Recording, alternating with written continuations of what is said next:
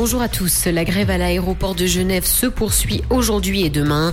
Le CHU va atteindre un niveau d'activité plus élevé qu'avant le Covid et des averses attendues cet après-midi.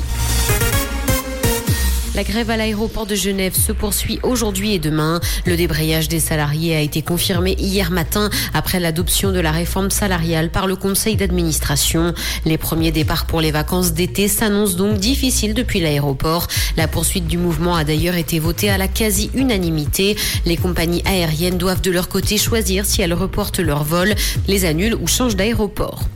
Le CHU va atteindre un niveau d'activité plus élevé qu'avant le Covid. L'année 2022 marque un certain retour à la normale à l'hôpital universitaire lausannois. C'est ce que montrent les différents rapports d'activité publiés récemment. Il souligne cependant que la pandémie a encore été très pesante pendant les premiers mois et a donc contraint à prolonger le régime d'urgence. Cependant, la satisfaction des patients reste élevée. Aide Covid perçue en trop en Suisse. 108 ans de structures sportives sont passées à la loupe. Après les grands clubs de foot, ce sont donc d'autres organisations sportives qui seront contrôlées afin de vérifier si elles doivent rembourser de l'argent perçu en 2021. Et ce, dans le cadre de la pandémie. La Confédération a d'ores et déjà annoncé que les grands clubs de foot devraient rembourser, selon ses estimations, environ 4 millions de francs. Dans l'actualité internationale, guerre en Ukraine, à Kiev, Greta Thunberg parle d'écocide dans le pays. En visite en Ukraine, l'activiste suédoise pour le climat a critiqué ce qui est selon elle une absence de réaction internationale. De graves inondations dues à la destruction d'un barrage touchent actuellement le pays.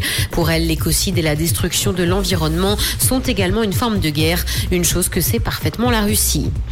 La France va imposer un accord parental obligatoire sur les réseaux sociaux et ce pour les jeunes âgés de moins de 15 ans. Le Parlement va voter l'obligation pour les plateformes comme TikTok et Instagram de vérifier l'âge des utilisateurs et d'obtenir un consentement parental pour les plus jeunes. La date d'entrée en vigueur de ce texte n'est cependant pas encore connue et dépendra notamment de l'avis de la Commission européenne sur la conformité avec le droit de l'Union européenne. Santé, Madonna va mieux et est rentrée chez elle. La chanteuse a fait un séjour en soins intensifs et a donc été contrainte de reporter sa tournée en Amérique du Nord et en Europe. Elle devait débuter au mois de juillet et aura donc finalement lieu en décembre. Elle souffre d'une infection bactérienne. La reine de la pop a commencé sa carrière dans les années 70 en arrivant à New York avec 35 dollars en poche. Comprendre ce qui se passe en Suisse romande et dans le monde, c'est aussi sur Rouge. Rouge